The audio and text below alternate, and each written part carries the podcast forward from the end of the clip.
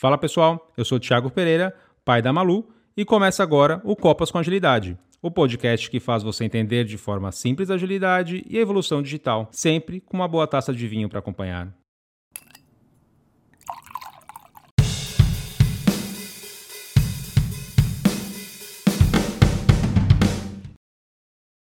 Fala pessoal, e nesse quarto e último episódio da série Como Conquistar a Sua Vaga como Scrum Master ou Agile Master, eu vou falar um pouco mais sobre quais são os principais erros que as pessoas cometem quando estão participando de um processo seletivo.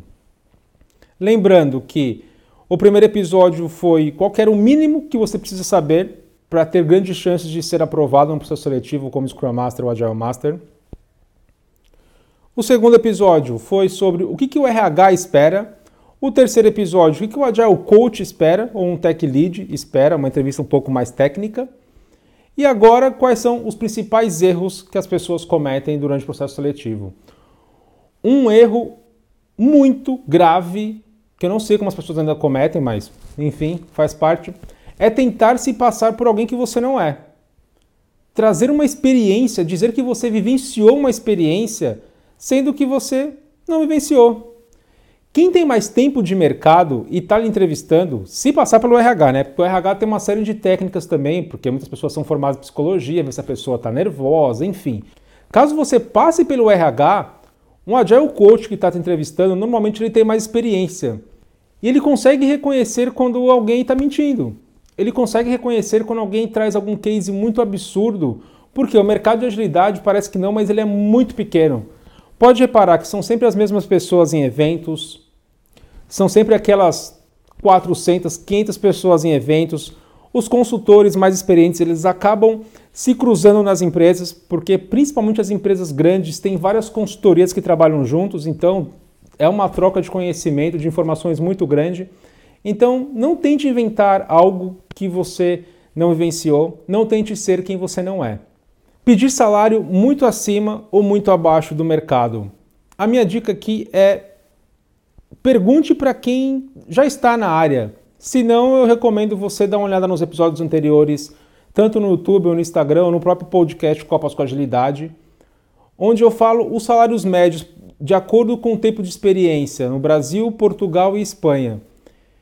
E salário médio não quer dizer que você vai ganhar aquilo exatamente que eu falei, porque varia muito a questão de benefícios, o tamanho da empresa que você vai trabalhar, a indústria que ela está, a vaga, enfim, são N critérios, são N situações aí que você leva em conta ao negociar seu salário. Mas se você não tiver ninguém que trabalhe na área, eu recomendo sim, porque você vai ter uma base, você não vai pedir nem muito baixo do mercado e nem muito além e nem muito acima Outro erro comum, relacionado com o primeiro que eu acabei de citar, é não tente inventar a experiência. É muito mais íntegro, você tem muito mais chance de ser aprovado se alguém lhe pergunta, por exemplo, se você já trabalhou com Nexus. Você fala simplesmente que não, nunca trabalhei, mas eu li no site, mas eu fiz um treinamento, eu vi vídeos no YouTube, enfim, mostra que você teve curiosidade e que você gostaria de aplicar esses conhecimentos que você adquiriu. Mas não vem inventar que você teve um case fantástico naquele grande banco lá em Minas Gerais, que é, foi sucesso e trouxe 20 milhões de dólares de retorno em uma semana de trabalho. Você conseguiu isso?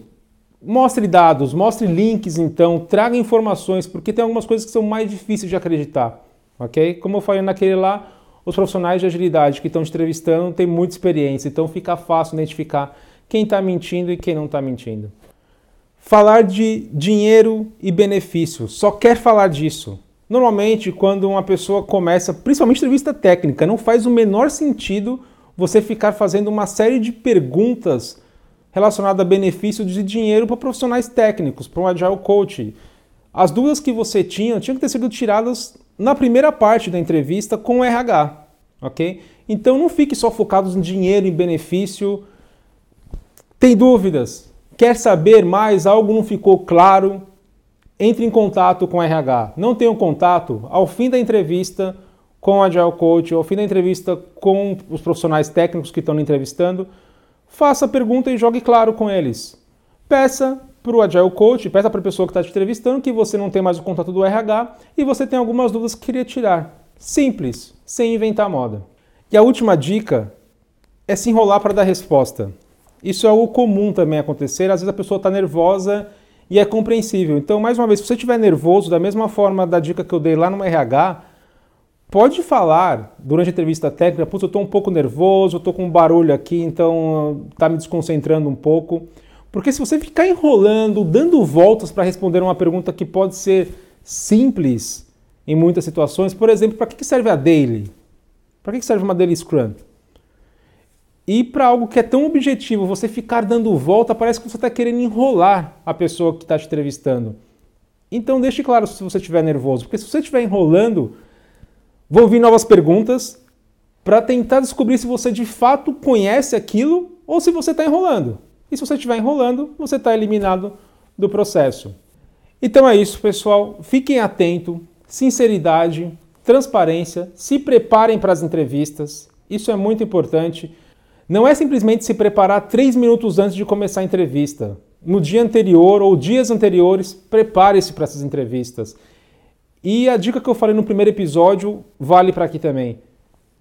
Anote as perguntas que lhe fizeram, aqui as perguntas mais técnicas. Anote, não se esqueça disso, porque isso vai lhe ajudar muito nas próximas entrevistas. E se for em outro idioma, então, mais importante ainda, ok?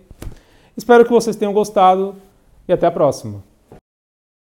Quem quiser saber mais informações, não só sobre agilidade, sobre tudo o que está acontecendo, experiências, eventos, quiser aprender um pouco mais, quiser trocar uma ideia, me siga nas redes sociais Basta me seguir no Instagram, tfpereira, ou no LinkedIn, tfpereira.